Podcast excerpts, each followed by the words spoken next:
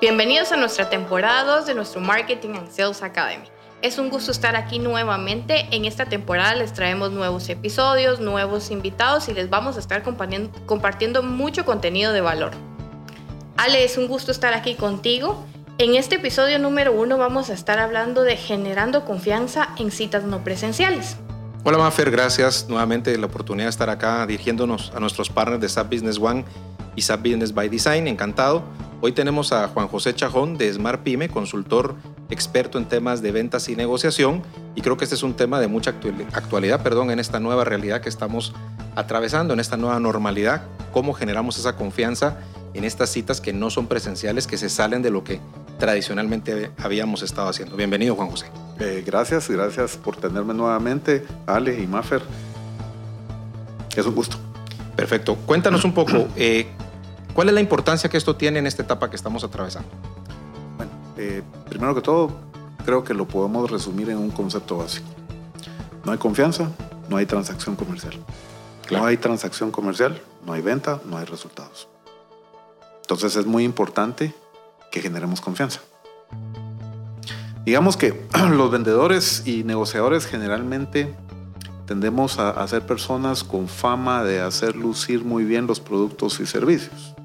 Sí, pero para poder hacer, eh, para poder hacer este trabajo de forma adecuada, primero eh, tenemos que tener la posibilidad de que el cliente nos reciba, de que podamos interactuar con él. ¿Con qué intención? Eh, la idea es tener la oportunidad de, poder preguntarle sobre sus problemas, de que se abra, ¿verdad? Pero si no, si, si no existe ese elemento de confianza, entonces, pues, para empezar, ahí se va a quedar nuestra, nuestra intención. Eh, y en ese sentido, pues eh, no es tan evidente para la mayoría de personas que ese factor es el factor, eh, uno de los factores claves más importantes en, en los procesos de negociación de soluciones tecnológicas. Yo creo que esa generación de confianza, Juanjo, arranca desde nuestra primera interacción con el cliente, de tal forma que logremos abrir, como bien dices, esa conversación para poder identificar su visión del proyecto, los indicadores que están buscando resolver con nuestra solución, por supuesto cuáles son los dolores que están atravesando, que si no abrimos ese espacio de confianza va a ser muy difícil que nos los compartan y de ahí se detendría todo el proceso desde un inicio, diría yo, no digamos para poder establecer un acuerdo. Es correcto, Ale, es correcto. Lo que acabas de decir es clave, pero no se queda ahí. Digamos, eh, eh, todo el ciclo completo de ventas eh, está altamente impactado por ese pequeño aspecto, pequeño pero súper importante, que se llama generar confianza. En ese sentido, yo he tenido la oportunidad de observar procesos de negociación en donde el, negocio se cae, precisamente porque alguien del equipo comercial que está presentando la solución ante el cliente eh, presenta aspectos ¿sí? Eh, que no le generan confianza al cliente, aspectos en su comunicación, pero aquí es bien importante notar que la comunicación no se, se resume únicamente en las palabras que se dicen, ¿sí? Sino el cuerpo también comunica. Hay microexpresiones, hay lenguaje corporal, hay forma de vestirse, o sea, todo esto habla. Y cuando hay algo de estos aspectos que de alguna manera mina esa confianza, entonces el, el negocio se pone en peligro y en algunas veces se cae. Caso contrario, también he tenido la oportunidad de observar procesos de negociación en donde los cierres se logran hacer en tiempo récord. ¿Por qué razón? Por la misma, pero a la inversa. ¿sí? El equipo comercial le genera tanta confianza al cliente que el cliente ni siquiera quiere leer los detalles del contrato. Simplemente se acelera el tema hasta llegar a la firma. Confía en la persona que se los entregó y con quien va a llegar a un acuerdo. Es correcto. Y entonces, ¿qué podemos concluir de esto? Y se los puedo decir en más de 25 años de experiencia que he tenido eh, en el área comercial, sobre todo en el tema de comercializar eh, soluciones tecnológicas, la generación de confianza es la razón de compra número uno en este negocio. Importante entenderlo. Seguro que Juanjo, ¿y existe alguna receta o ingrediente que ayuden a nuestros vendedores a generar confianza que nos puedas ampliar? Claro que sí, Maffer. Digamos que aplicándole conocimiento técnico al, al caso, eh, que es lo que los expertos nos dicen, es que hay algunos elementos que generan confianza. Eh, aquí el primero que podría mencionarles es la imagen. ¿Y a qué nos referimos con la imagen? Aquí estamos hablando de la ropa y el arreglo personal. Que aún, aún, si estamos, eh, digamos, teniendo una interacción que no sea cara a cara, persona a persona, eh, el cliente nos observa. Claro. El tema de cómo lucimos, cómo nos peinamos, eh, nos rasuramos, no nos rasuramos, está de moda, no está de moda, qué transmitimos con el color de, vestimenta que tenemos, en fin, o sea, todos estos son pequeños factores que de alguna manera apoyan o no apoyan el proceso. Y Juanjo, y que no se resuelven, perdón que te interrumpa ahí, que no se resuelven apagando la cámara, como equivocadamente algunos vendedores podrían, o personas del equipo, tanto nuestro como de nuestros partners, considerar, bueno, apago la cámara y no me preocupo por esos aspectos. Yo creo que parte fundamental de ganar confianza es mostrarnos, ¿cierto? Por supuesto que sí. Y aquí pues podemos apelar a este dicho conocido, pues yo creo que lo conocemos en, toda Latinoamérica, es como te veo, te trato. Correcto. Eh, un segundo aspecto importante es el tema de la actitud. Siempre es importante mostrar sinceridad y respeto por el cliente. Y tenemos que recordar de que si hay algo más que las palabras, que, sirven como vehículo de comunicación, entiéndase todo el lenguaje corporal y todo lo visual, eh, que para que sepa todo el mundo las palabras solo representan el 10% del impacto del mensaje, hay un 90% de todo lo demás, claro. para que nos demos cuenta, el mostrar en, en, esos otros aspectos que somos transparentes, que somos sinceros, que tenemos respeto con, por el cliente es otro factor importante. Otro punto es el conocimiento. Bueno, ¿y qué tipo de conocimiento estamos hablando? Todo un tema todo un tema, por supuesto. Aquí estamos hablando, lo obvio, el conocimiento en producto. Que eso estoy seguro que todos nuestros partners tienen eh, muy claro cuáles son las bondades de lo que venden. Sin embargo, esto va más allá del producto. Es importante conocer de su historia, conocer de la industria de nuestro producto, conocer de cómo todo esto se relaciona con el mundo del cliente, cómo lo impacta, ¿verdad? Eso es algo muy importante. La sensibilidad, otro punto importantísimo, ¿verdad? la sensibilidad ante las necesidades del cliente. ¿verdad? Si no somos sensibles ante lo que le importa al cliente, pues sencillamente, ¿cómo podemos apelar, cómo podemos apelar a su confianza, a que, nos, a que confíe en nosotros si no estamos mostrando la sensibilidad del caso? Igual que el entusiasmo. Otro punto importante, el entusiasmo. Bueno, ¿y esto a qué nos referimos con el tema del entusiasmo? Lo quisiera resumir en, en la siguiente frase. Si el vendedor no luce entusiasmado, ¿cómo podemos esperar de que el cliente se entusiasme con la propuesta que le estemos haciendo? Ahora no es lógico, ¿sí? Eh, esto viene también muy amarrado al manejo de las emociones, es decir, se tiene que mostrar mucha madurez en el manejo emocional. Todas las emociones que no aporten, también las percibe el cliente. Entonces es importante que, que nosotros utilicemos las emociones a favor y no en contra, ¿verdad? Y el último punto es la transparencia. Debemos de incorporar acciones en todo momento de la interacción con el cliente por todos los medios que tengamos que incluyan el factor de la transparencia, es decir, que no haya nada oculto. Y aquí es en donde se empiezan a derrumbar estos modelos de negociación de gano yo más de lo que gana el cliente. Los tratos deben de hacerse gano-gano. El cliente siempre lo percibe. Aquí hay un punto que quiero acotar, eh, regresando un poquito atrás eh, a lo que mencionabas como conocimiento. Nosotros hemos insistido mucho en actividades como los Demo Jam, que son estas sesiones en las cuales hacemos una especie de validación y una serie de recomendaciones sobre el dominio que tiene la fuerza de ventas del partner en el contenido de nuestra propuesta de valor, ¿verdad? A veces eso es un poco incómodo, probablemente ponemos al vendedor enfrente del, del grupo gerencial del partner y de nosotros mismos hacerlo presentar, pero es con la idea de construir y asegurarnos de que cada uno de los slides de esa presentación y propuesta de valor están dominados, sabemos cómo posicionarlos y sobre todo enfocarlos al tema de industria. Muchas veces el vendedor, y hablo en términos generales, no necesariamente en nuestro ecosistema, considera que él es el que tiene que abrir la relación, el que pide la llamada, el que coordina, el que hace la invitación, etcétera, y que alguien más tiene que ser el experto de producto. Grave error, porque nosotros si queremos liderar ese camino del cliente, ese customer journey a través de todo este proceso para llevarlo a tomar una decisión en favor de nosotros, creo que nosotros como vendedores somos los que tenemos que tener el conocimiento suficiente de la solución, no para tener que implementarla, porque para eso hay otros perfiles muy diferentes al nuestro, comercial, pero sí para dominar su propuesta de valor de cara a las necesidades y dolores del cliente. Y el otro tema es la parte del entusiasmo. Yo siempre recuerdo que uno de mis partners me decía, mira Alejandro, me encanta cuando te referís a Business One como esa pieza de software, porque me suena a pieza de arte. Se nota la pasión con la que lo presentas. Y eso creo que es importante. Totalmente de acuerdo.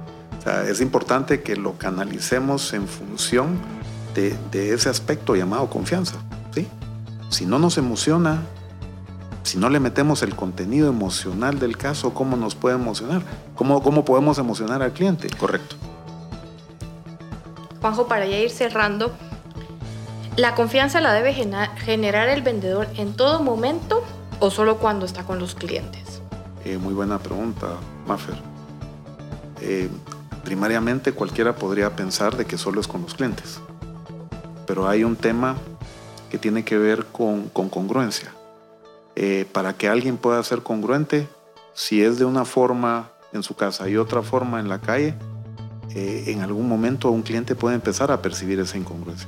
Entonces, por supuesto, se tiene que asegurar de lucir como campeón delante de los clientes. Pero este tema de generar confianza es aplicar todos eh, los siete puntos estos de los que hablamos anteriormente en todo momento. Ahora bien, ¿Se puede generar suficiente confianza, Juanjo, en estos tiempos de distanciamiento social? ¿Cuáles serían tus recomendaciones para esta etapa en particular? Por supuesto que sí, Ale. Y aquí eh, quisiera citar un ejemplo que todos conocemos, pero no es tan evidente. Es eh, la industria del cine. La industria del cine, ¿qué es lo que tiene? Tiene imágenes de personas, tiene imágenes en movimiento, pues, o sea, hay una filmación de escenas. Eh, por supuesto, quien está detrás de la cámara es un profesional que no solo observa estos siete aspectos, sino está totalmente entrenado para llevarlos a la práctica sin ningún problema. Entonces, aquí el cuestionamiento es, si ellos lo pueden hacer, ¿será posible? Y la respuesta es un gran sí. Ahora, ¿qué toma? Toma que entrenemos, toma que practiquemos. ¿Y qué le recomendarías a la audiencia para lograr una meta rápida, es decir, esta generación de confianza? Ok, para empezar, lo recomendable es, hacer un checklist, una lista, ¿verdad? Una lista de esos siete aspectos en donde nos autoevaluemos y determinemos cómo estamos en cada uno de ellos. Ese es el primer punto.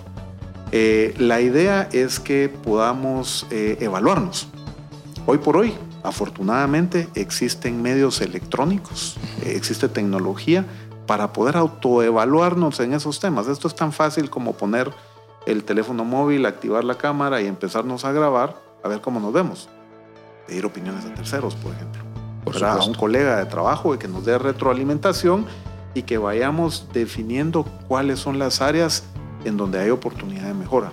En la medida en que las vayamos mejorando, pues nos va yendo mucho mejor. Pero es de suma importancia que se tome con mucha seriedad la incorporación de esos siete factores que recién acabamos de mencionar para poder aplicar acciones correctivas. Y al final, pues lo que hacemos es volver a revisar el checklist y lo repetimos y entrenamos y repetimos y entrenamos hasta que logremos un performance de muy alto nivel.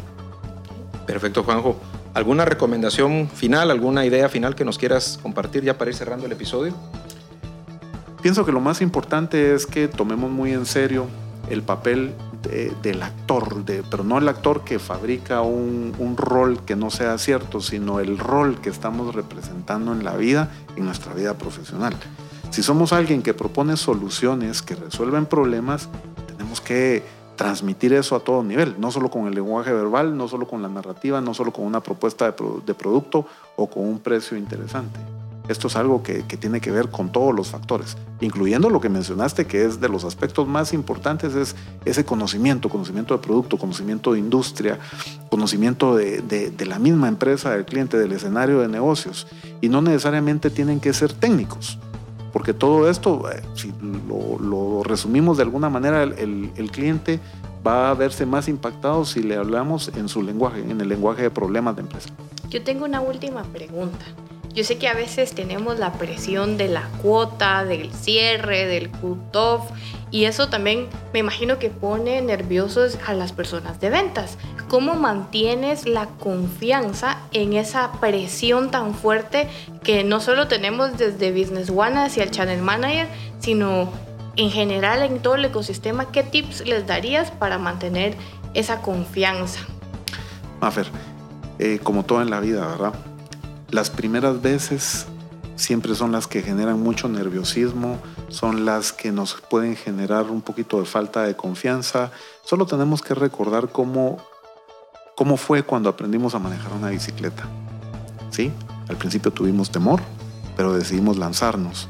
De repente comenzamos con las rueditas, pero cuando nos animamos a tirarnos al agua y a repetir la acción y a repetirla y a repetirla y a repetirla, lo que sucede como un proceso mental es que se crean caminos neuronales, los neuropaths famosos, ¿sí? que se van al inconsciente y nos ayudan a actuar en automático. Entonces, nuevamente volvemos al tema, ¿verdad? Los siete puntos, ¿sí? Y practicarlos con mucha frecuencia, practicarlos. Eh, de hecho, es altamente recomendable, y esto es, un comentario que pues yo lo, eh, lo, he aplicado en mi vida profesional.